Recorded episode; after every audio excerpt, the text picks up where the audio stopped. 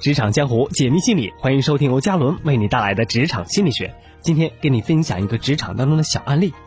有一位员工，他的名字叫肖云，他是一位领导的秘书。他最大的特点就是在工作当中非常的细心。有一次，他发现领导有一台专用电脑，可是每一次用过鼠标之后，手腕都特别疼。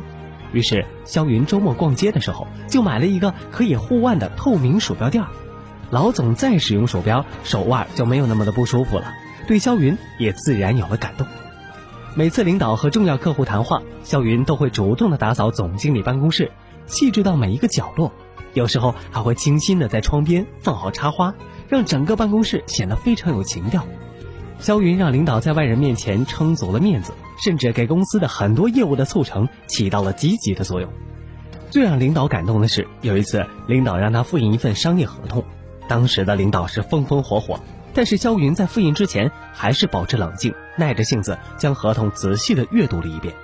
结果，细心的肖云发现合同的一处数据错误，申报老总之后，肖云做出了修改，此举为公司避免了将近数百万元的损失。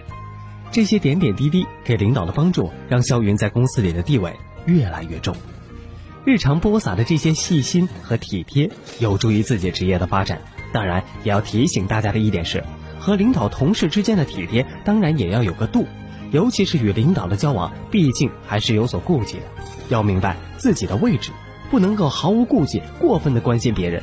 比如说，不应该过于关注他人的私生活、他人的感情问题等等，那样不但不会对自己有利，还会给自己带来不必要的麻烦。攻心一计，成败只在一念之间。